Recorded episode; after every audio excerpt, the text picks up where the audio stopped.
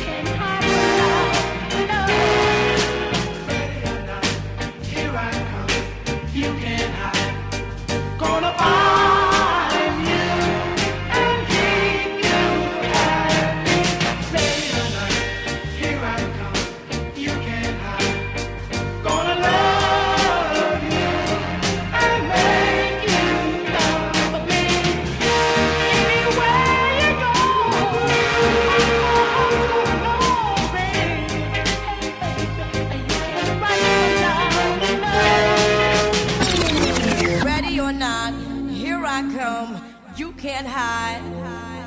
Gonna find you and take it slowly. Ready or not, here I come, you can't hide. Gonna find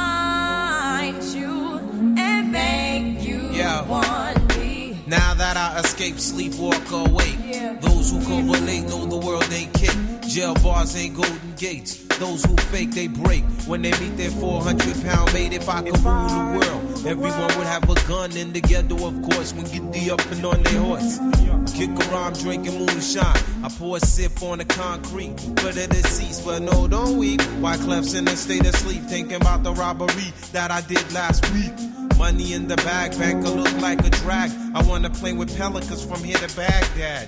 Gun blast, think fast, I think I'm hit. My girl pinched my hips to see if I still exist. I think not. I'll send a letter to my friends. A born again hooligan, only to be king again. Ready or not, here I come. You can't hide.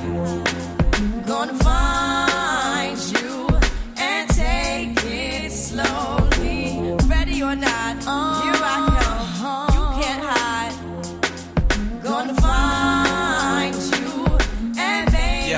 yo, yo.